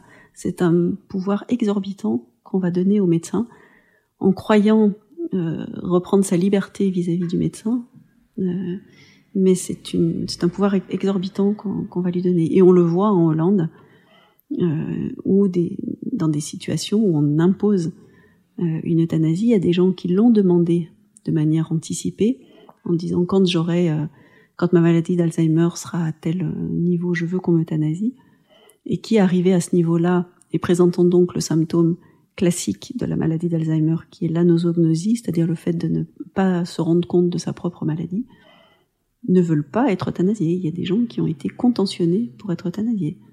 Ce qui a conduit à, je, ne l'invente pas, hein, c'est tout à fait, euh, hmm. vous pouvez trouver ces infos facilement. Ça a conduit à. Où donc Alors, euh, il y a eu par exemple une, euh, une tribune de, de, psychiatres et de gériatres qui ont demandé, un collectif qui a demandé qu'il y ait un moratoire euh, en Hollande pour, euh, pour pouvoir réfléchir à ces questions-là. Pas pour dire il faut forcément euh, revenir en arrière, mais il mmh. faut réfléchir, réfléchir à ce qu'on fait. C'est ça l'enjeu collectif. C'est c'est le, le, risque des dérives, il est sur le collectif, il n'est pas sur l'individuel. Donc il faut mettre les deux en tension. Finalement, le malentendu sur la question de l'euthanasie, c'est qu'on n'a tous pas envie de souffrir au moment de mourir, personnellement, mais qu'il y a un enjeu collectif. C'est ça. On, a tous peur d'être euh, d'être seul et, on, sera seul parce qu'au fond celui qui euh, qui part il part tout seul. Hein. On peut bien accompagner autant qu'on veut. Il Pas forcément isolé, mais il, il, part seul. Il y a une mm. solitude irréductible de, de celui euh, qui part, mais le, la manifestation de l'humanité autour, c'est pas forcément de dire bah oui en effet votre vie n'a pas de sens. je, je suis d'accord avec vous. Euh, moi, j'ai pas à dire ça à quelqu'un. Hmm. J'ai pas à dire qu'elle a du sens non plus. C'est pas mon boulot de donner du sens à ce que vivent les gens. Mais je, je suis pas là pour dire oui, en effet, votre vie ne vaut rien. Mais rien ne vaut la vie. je sais pas. Je, je prétends pas non plus qu'il faut. C'est du Souchon. Oui, je sais.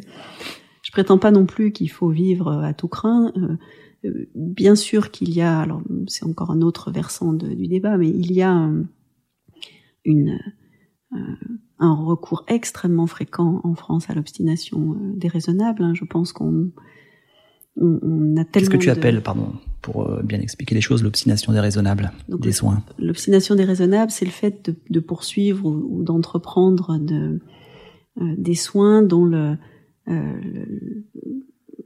l'objectif n'est euh, est minime par rapport aux effets secondaires ou bien dont l'objectif est, inatteignable. On a dit un moment futile, c'est pas un mot très joli euh, en français, mais euh, ou bien des soins qui ne font que prolonger l'agonie. Donc tout ça, c'est des choses. l'agonie. Pas le droit de faire normalement hmm. en France, hein, c'est la loi Leonetti. On ne doit pas poursuivre d'obstination déraisonnable. Seulement, euh, l'inconscient collectif médical veut que le, le, risque de la perte de chance est vécu de manière beaucoup plus grave que le risque de décès toxique, par exemple. Hmm.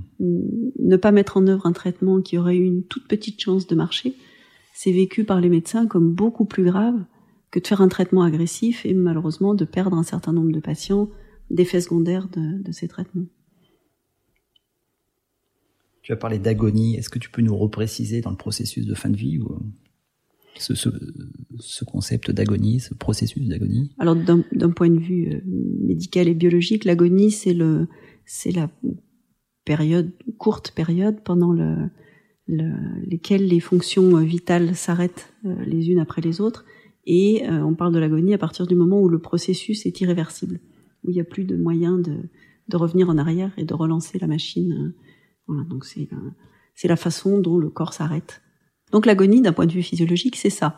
D'un point de vue euh, de l'imaginaire collectif, c'est quelque chose d'horrible. Hmm. Ce sont les râles agoniques? C'est ça. Ce sont les râles. Ce sont le. Euh, voilà, c'est quelque chose qu'on a du mal à, à, dont on ne veut plus aujourd'hui, dont, dont, le monde d'aujourd'hui ne, ne, veut plus, qui perd de son sens. Là encore, je ne sais pas quel est le sens. Hein. Je, je vois du sens de temps en temps, du sens pour ceux qui sont autour, pour ceux qui euh, euh, qui prennent conscience de ce qui est en train d'arriver. C'est un temps suspendu, c'est un temps euh, non utilisé de manière économiquement rentable, hein, donc on le, on sent bien que ça tire de ce côté-là aussi. Hein. On entend des familles qui disent mais mais moi je suis venu des États-Unis, il faut que je reparte. Euh, mon avion il est dans trois jours. Ce serait mieux que les obsèques aient eu lieu avant. Je, vous assure qu'on entend ça. Donc ce, ce temps suspendu, on, ne sait plus bien quoi quoi en faire. Mais c'est pas forcément un temps inconscient pour la personne. Hein. Et est-ce qu'il y a souffrance pendant l'agonie? On n'en sait rien peut-être? D'abord, on ne sait qu'à moitié. Euh, euh, bien souvent non, euh, et parfois oui. Hmm. Et notre travail, c'est d'atténuer cette souffrance. Et donc, d'où l'idée de, enfin, le projet plutôt de sédation? Alors, le, projet, alors d'abord, la sédation, on a l'impression que c'est quelque chose qui a été découvert avec la loi Claes Leonetti Bien mm. sûr que non. Mm. La sédation, il y a longtemps qu'elle peut être utilisée quand il y en a besoin. Et on parlait jusqu'à, on distingue aujourd'hui deux types de, de sédation, celle qu'on utilisait déjà avant et qu'on utilise encore beaucoup, beaucoup mais pas toujours. Hein. Bien souvent, il n'y en a pas besoin. Qu'est-ce qu'on appelle la sédation proportionnée, c'est-à-dire adaptée euh, aux symptômes. On utilise, euh, donc c'est-à-dire euh, diminuer le niveau de vigilance pour que la, la personne euh, euh, ne perçoive pas une souffrance qu'elle juge euh, insupportable, qu'elle-même hein, juge insupportable, bien sûr. Hmm. On utilise ça, par exemple, dans le, euh, lorsque les personnes euh, ont du mal à respirer, hein, pour ne, ne, pas percevoir une sensation de d'étouffement, ou bien quand il y a une hémorragie importante, etc.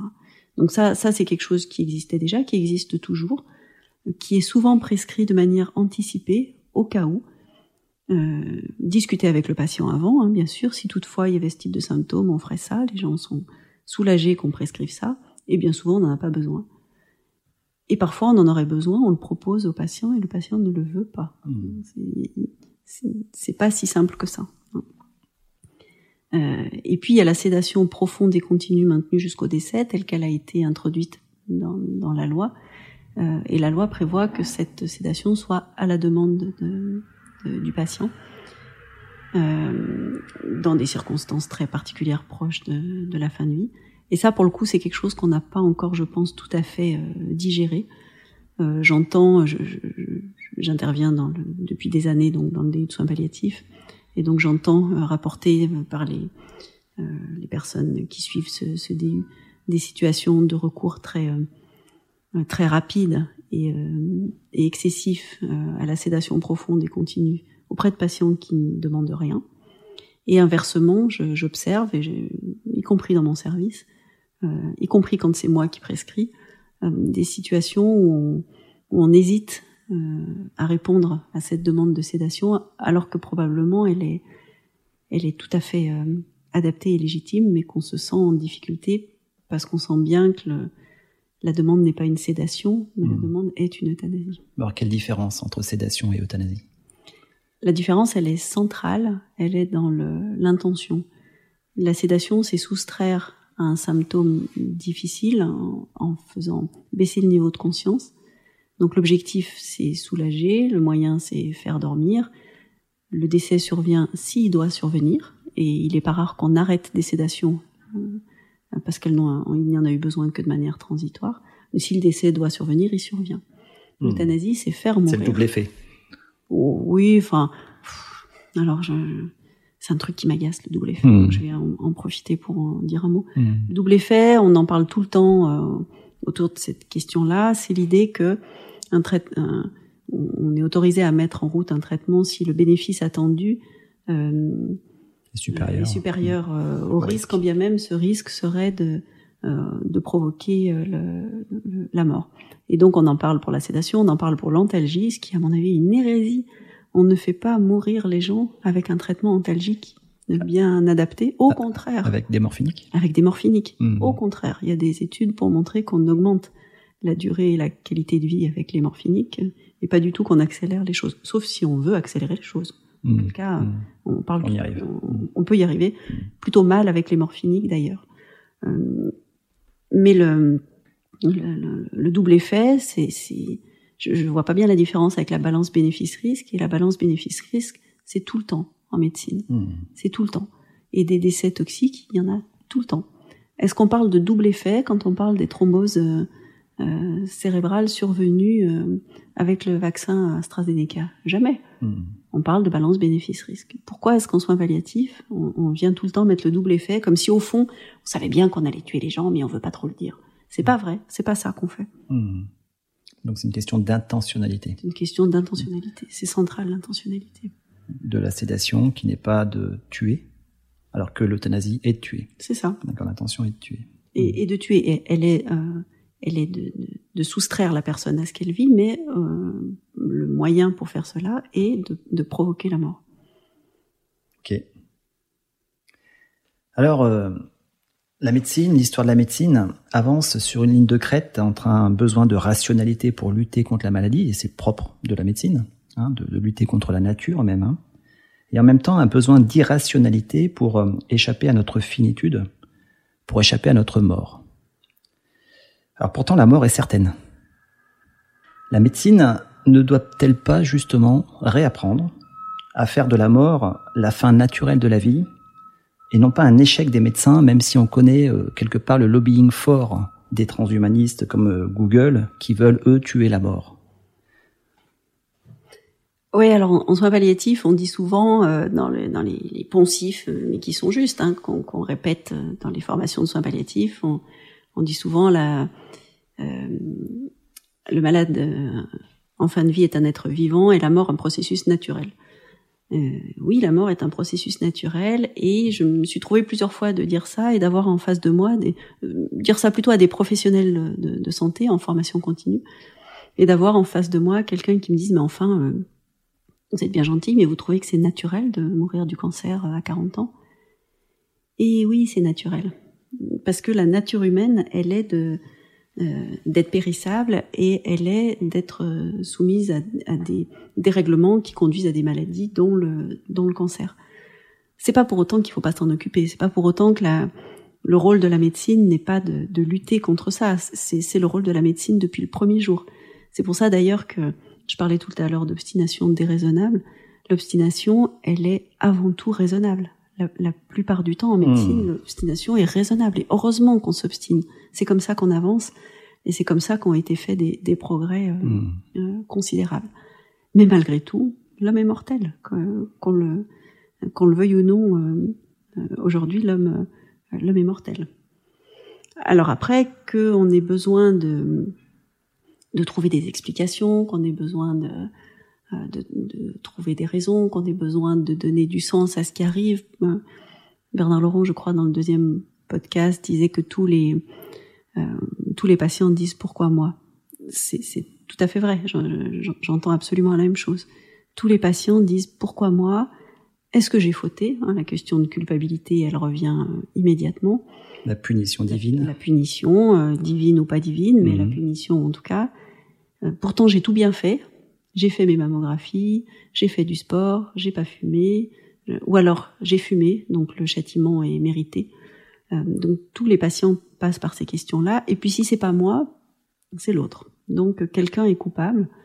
donc si quelqu'un est coupable, ben, peut-être le, gouvernement, peut-être la pollution, ce qui est en partie vrai, hein, mais peut-être les industriels qui s'enrichissent en mettant euh, des perturbateurs endocriniens, peut-être euh, peut-être le pangolin, peut-être, mais il faut qu'il y ait un, il doit y avoir une raison. On, doit trouver une raison.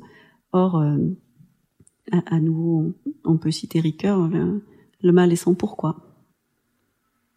Et Dostoïevski qui disait Nous sommes tous coupables de tout et devant tous, et moi encore plus que les autres, dans les frères Karamazov. Voilà, c'est ça. Hmm. Les, soignants sont très, très euh, euh, prompts à se glisser dans cette, dans cette culpabilité euh, pour eux-mêmes dans leurs actions au quotidien, dans le soin. quoi. Alors, est-ce qu'on ne devrait pas réintroduire un enseignement de la finitude en faculté de médecine, mais peut-être également dès le lycée? Alors sans doute oui, euh, sans doute oui. Euh, J'en veux pour preuve la stupéfaction générale euh, au printemps dernier de découvrir qu'on pouvait mourir dans les EHPAD. Donc, comme si c'était quelque chose qui n'arrivait jamais. La mort n'existe plus dans notre dans notre inconscient collectif. On, on meurt pas. Si on meurt, c'est qu'il y a quelqu'un qui, qui a fait un truc quoi. C'est qu'il y a quelqu'un qui a fait un truc qui va pas. Donc on ne meurt pas. D'ailleurs, euh, on entend ces jours-ci qu'on vient de franchir le cap des, des 100 000 morts du Covid en France. C'est euh, c'est terrible, bien entendu. C'est 100 000 euh, situations de, de traumatisme familial, de déchirure, de deuil, bien entendu. Hein, je, je, ne le nie pas. Euh, mais on a l'impression qu'on ne meurt que de ça euh, en France. Or, il y a 650 000 ou quelque chose comme ça personnes qui meurent chaque année euh, en France. Euh, on, fait comme si tout cela n'existait pas. Hmm. Donc, il est absolument nécessaire de réintroduire le fait que la mort, ça existe, que c'est l'issue de la vie, euh, que c'est douloureux, que c'est tragique, que pour le rendre moins douloureux et moins tragique, il faut le vivre ensemble. Euh, il faut le porter à plusieurs, il faut le partager, y compris avec euh, des rituels, rituels religieux ou rituels laïques, hein, c'est pas la question, mais avec des rituels, et puis que derrière le deuil ça existe et le deuil euh, c'est long, c'est pas quelque chose qui, voilà, c'est pas au bout de huit jours euh, qui devient pathologique. Voilà. Au bout de 15 jours. Au bout de 15 jours, voilà. Il Dans le DSM-5. voilà. si pas je pathologique me trompe pas. Au bout de 15 jours, hein, le, la, la, la, tradition qui voulait qu'on porte le deuil, hmm. le demi-deuil, hein, euh, était beaucoup plus futé que le, que le DSM-5. Euh, à vérifier, hein, les 15 jours. Ouais. Les dates euh, anniversaires sont des dates où le deuil ressurgit. Enfin, tout ça, ça existe hmm. et, et c'est normal. Mais c'est pas parce que c'est normal que c'est pas douloureux. Et donc, des situations douloureuses, c'est des situations normales dans, le, dans la vie. Hmm. Alors, tu as beaucoup parlé de religion quelque part. Et avec l'épidémie de coronavirus, on a pu observer justement la tension entre le soigner et le sauver. Sauver des vies, il fallait sauver des vies. Et donc, euh, finalement, entre le sanitaire du soigné et le salutaire du sauvé. Alors, comme dirait François Laplantine, la santé occupe rigoureusement la place qui était tenue autrefois par le salut. Euh, penses-tu également que la médecine serait justement une forme sécularisée, c'est-à-dire laïcisée de la religion? C'est-à-dire qu'elle viendrait soit remplacer, soit prolonger la religion? Oui, sans doute dans notre monde euh, actuel, c'est le, le cas. Euh, on, on, voit bien aujourd'hui tous les euh, tous les oracles médicaux qui se précipitent sur les plateaux de télé pour dire euh, euh l'avenir, alors qu'on est dans un champ d'incertitude majeure. D'ailleurs, l'incertitude, il faudra peut-être qu'on y, revienne, mais, mais c'est une autre question. On voit bien aussi qu'on demande à la science aujourd'hui, et à la médecine en particulier, de nous dire ce qu'on doit manger, euh, combien de temps on doit faire de sport. Euh, votre montre connectée va vous dire si vous avez assez marché, pas assez marché. Donc il y a un biopouvoir foucaldien de Michel Foucault. Voilà, il y a un mhm. biopouvoir foucaldien, mais qui va encore plus loin que ce qu'avait dit Michel Foucault, parce qu'il avait dit, alors je, vais essayer de pas le dire à l'envers, mais euh, que le fait du prince euh, avec le, avant le, le biopouvoir, c'était euh, faire mourir euh, ou laisser vivre. Mm. Avec le biopouvoir, c'est faire vivre et laisser mourir. Et, laisser mourir. Mm. Et aujourd'hui, on va aller à dans faire vivre ou faire mourir. Donc c'est un pouvoir absolu en fait. Hein. Mm. Donc il y a, y a, quelque chose de, de, de totalitaire, osons le, les mots. Euh, Lucien Svev avait écrit la, la santé totalitaire, c'est ça Ou totalisant peut-être. Ou totalisant. Euh, dans le dans la place que l'on donne à la médecine euh, aujourd'hui. Encore un, encore un, pas de plus vers la toute puissance d'ailleurs. Et, vers le biologique. J'ai l'impression que finalement, euh, dans le Covid, c'est coronavirus disease. Est-ce qu'on n'aurait pas oublié les deux autres définitions de la maladie qu'on retrouve en anglais hein? Euh, il, y a la disease, il y a illness, hein, qui est la maladie euh, sous l'angle biographique de la personne, et il y a la sickness, hein, qui est l'aspect social, sociétal de la maladie. Est-ce que ce biologique ne l'aurait pas emporté justement sur le spirituel, hein, sur le rituel, sur le symbolique?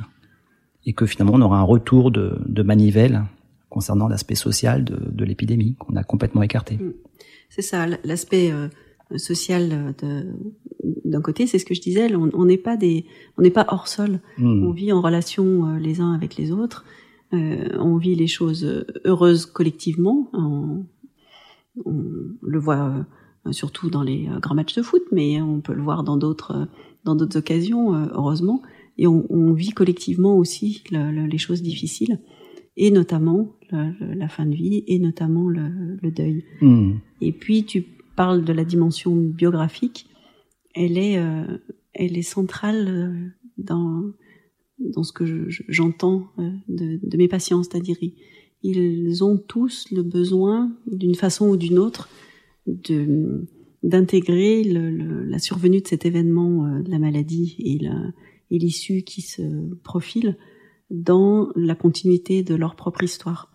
Euh, soit pour en faire quelque chose, soit pour lui donner du sens, euh, soit pour en faire une continuité. Mmh. Les, patients en fin de vie reprennent souvent leur propre parcours de vie, l'éclair d'un regard nouveau, euh, essayent de le, le transforme sûrement, mais c'est le propre de, de, la biographie. Donc cette dimension biographique de la maladie euh, est très très présente en pratique. C'est la, question de la médecine narrative. Oui, c'est ça. C'est la question de la médecine narrative. Qui n'existe pas aujourd'hui, je veux dire euh, officiellement. Qui n'existe pas officiellement. Alors on voit des expériences, euh, ça et là, de, de, qui sont presque des écrivains publics qui viennent aider des, hmm. des, patients à écrire leur, euh, leur histoire, mais on le voit aussi sous, sous d'autres formes. Moi, je travaille avec un, une art thérapeute qui à partir de textes de la littérature qu'elle lit aux patients, euh, les, les, amène à construire eux-mêmes la suite de, de, du texte. Euh, et, et on, on, est régulièrement euh, absolument euh, subjugué et bouleversé par les productions de, des patients. Mmh. Et on, il est absolument évident que ces productions changent le regard que nous avons sur nos propres patients, leur redonnent une leur redonne une épaisseur, leur redonne une, une humanité qui pourrait disparaître derrière l'ampleur de la dégradation et de, et de la maladie. Donc nous, nous avons imposé euh, sur eux un regard d'humanité, mais, mais aussi à leur donner les moyens d'expression de cette humanité-là qui ne demande qu'à s'exprimer. Hmm. Vivant jusqu'à la mort, comme dirait Ricoeur. Hmm. C'est ça. Alors plutôt que, on a, on, a, on a beaucoup parlé de mort, plutôt que de l'événement de la mort, finalement, n'est-ce pas euh, l'image et l'imaginaire de la mort qui nous affectent le plus?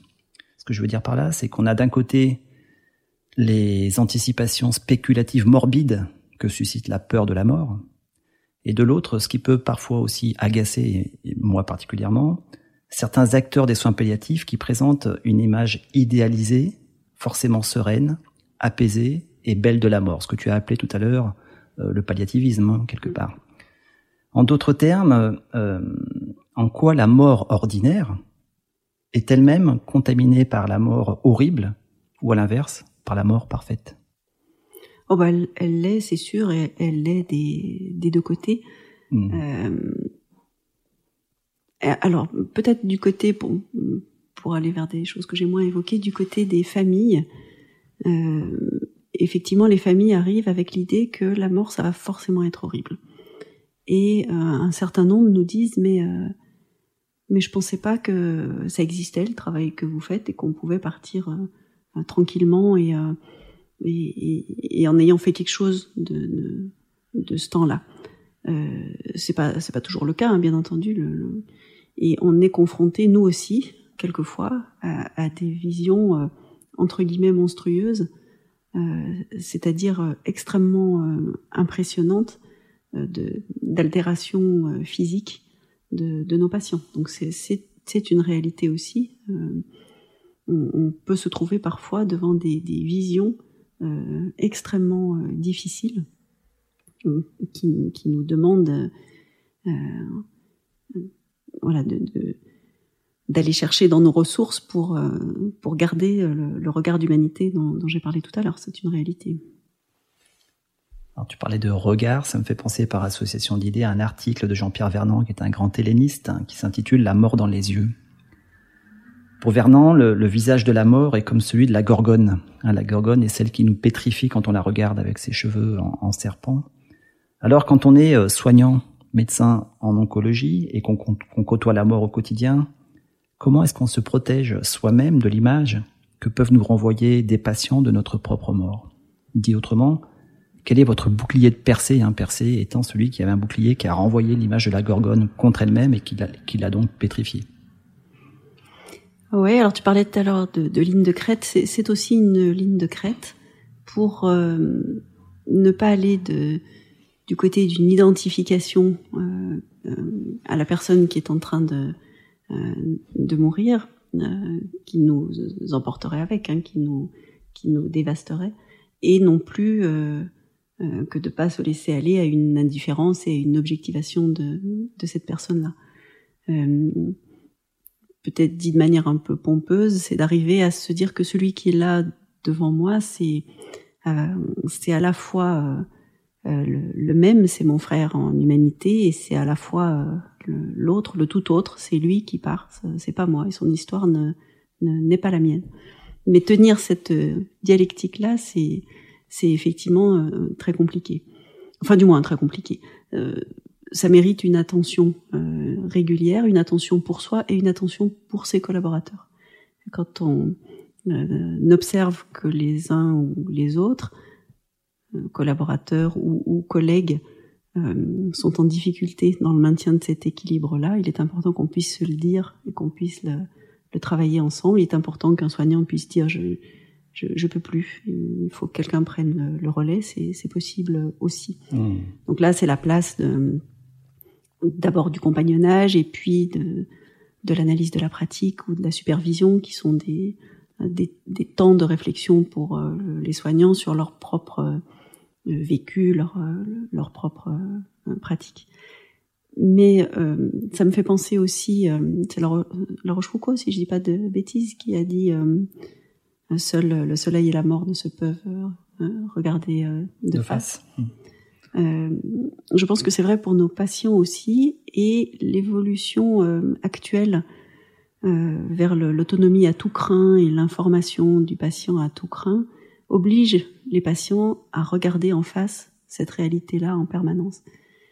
Et j'entends souvent chez mes jeunes collègues, mais enfin, on lui a dit hier, mais euh, il est dans le déni parce que euh, aujourd'hui, il demande encore euh, quand est-ce qu'on reprend les traitements.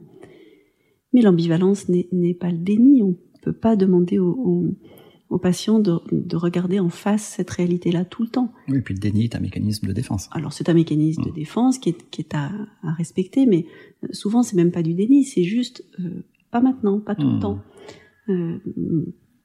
c'est très classique d'avoir un long entretien avec un patient qui dit mais j'ai bien compris ma situation, je, je sais bien que voilà, je, la fin est pour bientôt, heureusement j'ai pu élever mes enfants, etc. Enfin, mais ça me fait de la peine, mais j'ai réglé mes affaires. Hein. Et puis qui à la fin disent euh, est-ce que vous pensez que je vais pouvoir reprendre mon travail? Et là, le premier mouvement, c'est se dire mais qu'est-ce qui se passe? Il a rien compris. Mais non, il a parfaitement compris. Simplement, euh, il n'est pas obligé d'être face à cette réalité-là tout le temps. Et ensuite, euh, il a le droit de rêver. Pas rêver au sens de s'illusionner, mais au sens d'une rêverie, de, de pensée euh, créatrice, d'une imagination euh, vers des choses qui seraient meilleures que ce qu'il a entendu jusque-là. Ces, ces, créations de la, de la, pensée, elles sont et de l'imagination, elles sont extrêmement précieuses. C'est comme ça qu'on vit tout le temps. Mmh. Quand je serai grand, je ferai ceci euh, et cela. C'est pas du déni du fait que la vie, elle se passe pas comme dans un conte de fées. C'est euh, simplement que c'est comme ça qu'on vit euh, et que c'est précieux. Mais à nous de ne pas enfermer le, les personnes dans la dans la certitude permanente de la catastrophe à venir. Heureusement, il y a de la place pour l'incertitude. Donc finalement, euh, la dérive de l'autonomie, euh, c'est-à-dire la capacité à penser par nous-mêmes, hein, depuis Kant, hein, ce serait celle de tuer la rêverie, selon, selon toi. Eh ben, je l'avais pas imaginé comme ça, mais je, je signe.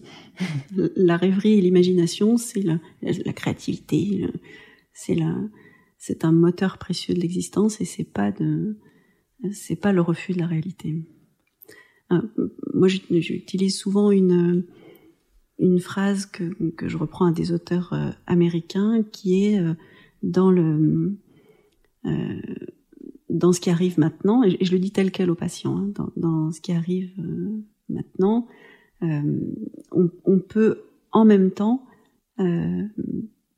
anticiper le pire et espérer le meilleur. C'est-à-dire se préparer si toutefois les choses devaient euh, aller mal, et il y a des éléments pour le penser, on est obligé de tenir cette hypothèse-là, et en même temps euh, espérer que des choses positives pour soi puissent encore euh, arriver. Et, je dis souvent aux patients, mais je, je suis tout à fait d'accord pour, pour espérer avec vous. Alors face à la maladie, à la maladie grave et lorsque le pronostic est malheureusement sombre, qu'est-ce que soigner? Pour toi? Qu'est-ce que soigner? Soigner, c'est euh, euh, être là, euh, accepter une euh, la rencontre vraiment, la rencontre et le et le cheminement côte à côte, pas courir derrière ni trop anticiper,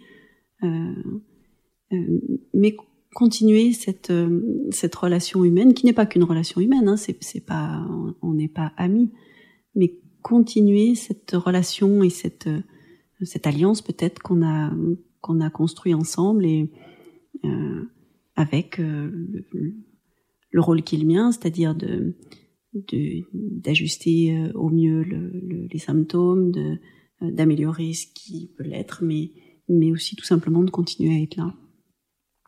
Oui, mais pour autant, le patient va mourir. Oui, ça, c'est à un moment ou un autre, le, le, patient. Alors, qu'est-ce que soigner?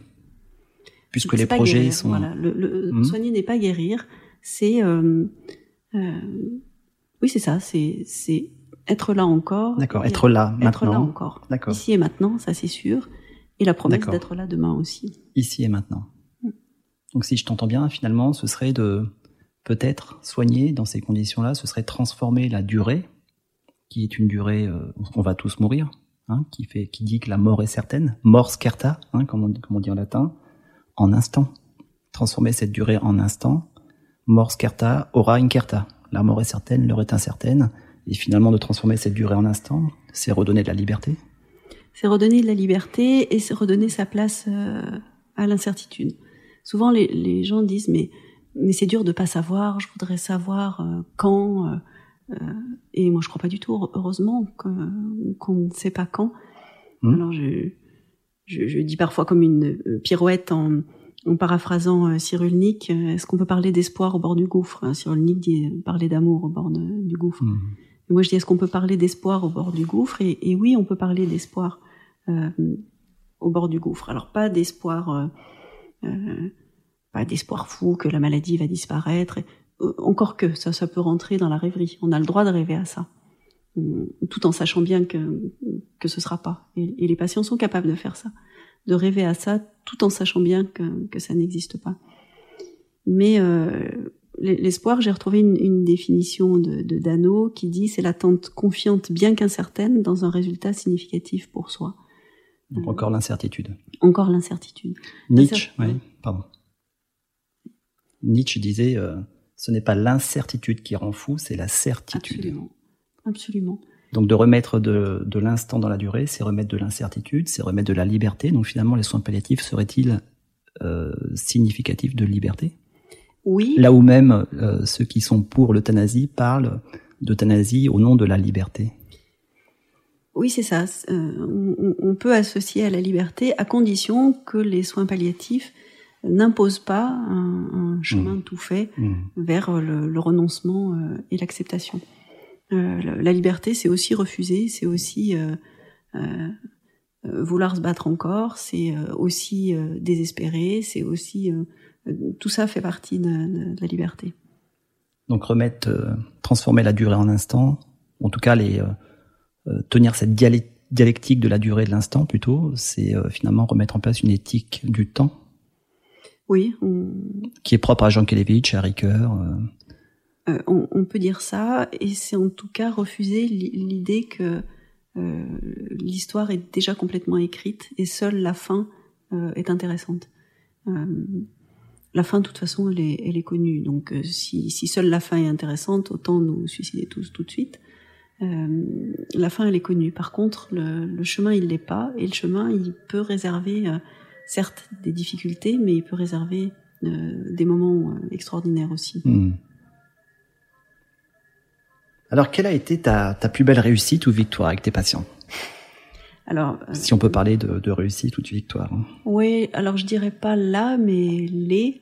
Euh, il y a un, sentiment de, de, travail bien fait quand on euh, voilà quand, on sent qu'un une comment dirais-je une alliance réelle s'est créée, pas pas une confiance aveugle, mais euh, mais une, confiance réciproque, en tout cas, euh, suffisante pour que la personne puisse euh, puisse prendre appui euh, sur ce qu'on lui propose et euh, déployer son chemin à elle. En fait, pas le chemin qu'on a prévu pour elle, mais construire son, son chemin à elle, en faire ce qu'elle ce qu'elle veut encore, en s'appuyant sur le voilà les les tuteurs de résilience qu'on a, qu'on a pu être. C'est vrai, pas seulement en fin de vie. Hein. Moi, je vois beaucoup de patients avec des, des douleurs chroniques après leur traitement du cancer. Et je les suis pendant deux, trois ans avec euh, des propositions euh, techniques, médicamenteuses, bien sûr, mais, mais pas seulement.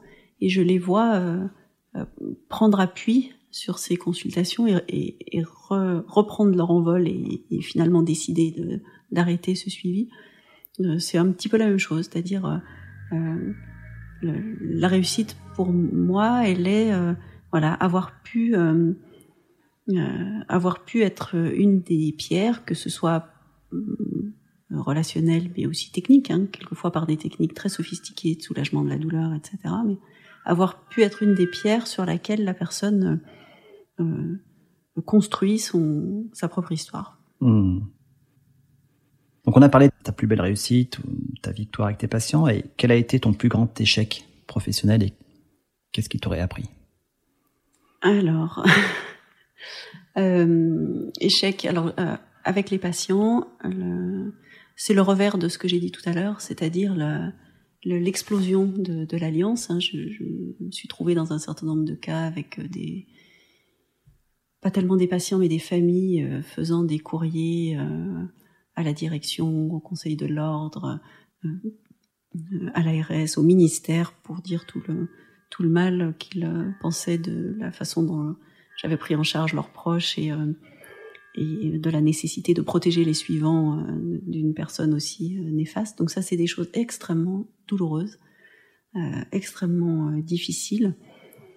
Peut-être salutaires aussi, peut-être qu'on a besoin de temps en temps d'être enfin, on a besoin d'être remis en question et d'être rappelé euh, euh, à la modestie euh, très très régulièrement, ça c'est sûr. Le salutaire n'est jamais très loin du sanitaire. C'est ça. Mhm. Mais cette façon-là de, le faire renvoie vraiment à un sentiment d'échec. Ou de toute puissance. De qui? De celui qui fait le courrier ou de celui qui... Du médecin. Pas que. pas que. Non, mais de penser que on plaira à tout le monde et que notre prise en charge sera parfaite et sans sans accroche. Oui, sous cet angle-là, c'est vrai, bien sûr. C'est difficile de décevoir. Mhm. Donc explosion de l'alliance thérapeutique. Explosion de l'alliance thérapeutique, c'est ça. C'est ton plus grand échec. Oui, je dirais que oui, parce qu'après, sur le plan, euh, euh, bien sûr que euh, il y a des des aléas, des vicissitudes de, la vie professionnelle. Il y en a dans toutes les spécialités, mais euh, là, je mettrais plutôt au, crédit des réussites d'avoir euh, euh, pu tenir individuellement face à des patients dans des situations très complexes, d'avoir pu faire tenir ou participer à ce que l'équipe soignante tienne, progresse, avance malgré les difficultés avec de, certaines situations de patients, et aussi que les, les projets institutionnels et la vie de, de l'équipe tiennent malgré les, les tensions et les difficultés qui peuvent exister dans la vie institutionnelle mmh. aussi. Mmh. C'est la force de, l'équipe. C'est la force de l'équipe. Mmh. Et à propos de difficultés institutionnelles, comment, euh, selon toi, arriver à, garder vive la fragile flamme du soin C'est-à-dire ce feu sacré, hein, pour revenir encore au sacré, qui, menace sans cesse de s'éteindre euh, sous les vents forts d'une gouvernance par les nombres, comme dirait Alain Supio. Euh, à nouveau, la force de l'équipe, ça, c'est sûr, mais l'équipe peut s'enferrer dans des travers aussi. Hein. Euh, la force de l'équipe et ramener au cœur du projet de l'équipe la personne malade. Euh, ce, sont évidemment les, patients qui nous portent euh, et, qui nous apportent au moins autant que ce qu'on leur apporte nous. C'est eux qui nous maintiennent vivants, c'est certain. mais aussi la richesse du travail collectif, la richesse du travail en équipe, sous réserve de le de l'entretenir lui aussi. C'est une flamme aussi à entretenir, de, le tenir vivant. Et alors, comment euh, comment c'est possible? Comment c'est possible? Par le par la co-construction de notre travail, par la réflexion commune, par mmh. l'acceptation de se faire bousculer euh, par euh, une aide-soignante qui partage pas un point de vue, par euh, une infirmière qui interroge mais pourquoi pourquoi on fait ça? Euh, hmm. et, et, puis le, le, travail réflexif plus à distance, c'est-à-dire j'ai déjà parlé de supervision, mais aussi euh, oui le, le, travail réflexif, la lecture, l'approfondissement, etc. La littérature. Moi, je, alors on peut être sensible à différentes formes de euh, artistique, moi plus particulièrement à la littérature, vraiment aux romans, qui sont des... Par exemple euh, Alors j'ai parlé tout à l'heure euh, du pavillon des cancéreux, moi c'est un, roman qui m'a absolument bouleversée. Ceci dit, c'est une jeune cancérologue qui est, qui est en jeu, donc n'y voir aucune, aucun lien avec la, la, personne qui parle en ce moment, évidemment, mais mais d'autres, j'ai relu bien entendu, comme beaucoup de gens, le, La peste au moment de, de Camus, euh, au moment du, du confinement, c'est une mine d'or, enfin, et, et bien d'autres, hein. et, et, parfois des choses qui n'ont rien à voir avec, euh, avec la médecine. Euh, mais la littérature euh, est une façon d'approcher le, la richesse de mmh. l'expérience humaine et la rêverie dont je parlais tout à l'heure. Alors, on l'a dit en, introduction, tu, es enseignante à, la faculté de médecine. Qu'aurais-tu envie de dire à un jeune qui voudrait faire médecine aujourd'hui?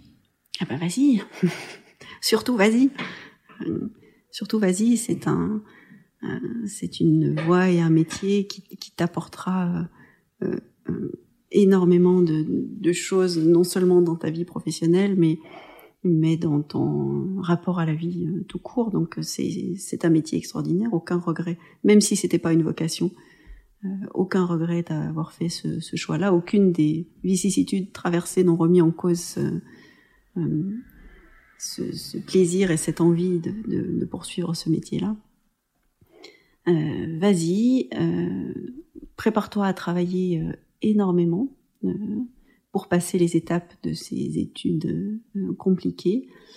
Plonge-toi à fond dans les, euh, dans les éléments euh, techniques, scientifiques dont, tu as besoin et, que tu as besoin de, de, maîtriser au moins en partie, si tant est que ce, soit possible, pour, pour que ton discours reste sensé et, et cohérent, et plonge-toi à fond dans ce dans ce bain de, de relations euh, euh, tout aussi passionnants euh, et garde, garde vraiment ces deux pôles en tension. Et puis, j'ai pu depuis des années participer à un, forum des métiers dans le lycée de, de nos enfants. Et, et j'ai beaucoup répété aux lycéens, si tu veux faire ce métier-là, il faut que tu aimes les gens. si tu aimes pas les gens, si, tu aimes pas les entendre, si tu aimes pas les écouter, si, si tu aimes pas échanger avec eux, si tu si te sens pas prêt à côtoyer des gens qui pensent pas la même chose que toi, qui sont très différents de toi, ça va être difficile, quoi. Donc, euh, j'espère que tu aimes les gens. Mhm. Et si tu avais la possibilité de rencontrer euh, la jeune interne que toi tu as été, qu'est-ce que tu aurais envie de lui dire? Euh, Ça c'est plus difficile comme question. Peut-être j'aurais envie de lui dire N'aie pas peur, vas-y, fais, ton chemin, pousse le, creuse ton sillon tel que tu as envie de le, creuser, sans trop t'inquiéter de ce que disent ou pensent les patrons, les collègues. Les, euh, vas-y, creuse, ton sillon sans, sans crainte. Ok. Bon, bah Gisèle, et on, arrive au terme de cet entretien. Merci. Merci pour ton hospitalité narrative, hein, comme dirait Ricoeur, et puis pour cette belle conversation. Merci beaucoup, c'est moi qui te remercie. Bon, bah, écoute, euh, un, grand merci encore. Et puis j'en profite pour, euh, pour remercier également Alexandre Levitch, hein, qui est stagiaire et qui nous aide à réaliser ces podcasts et, euh, sans qui eh ben, on ne pourrait pas aller bien loin finalement.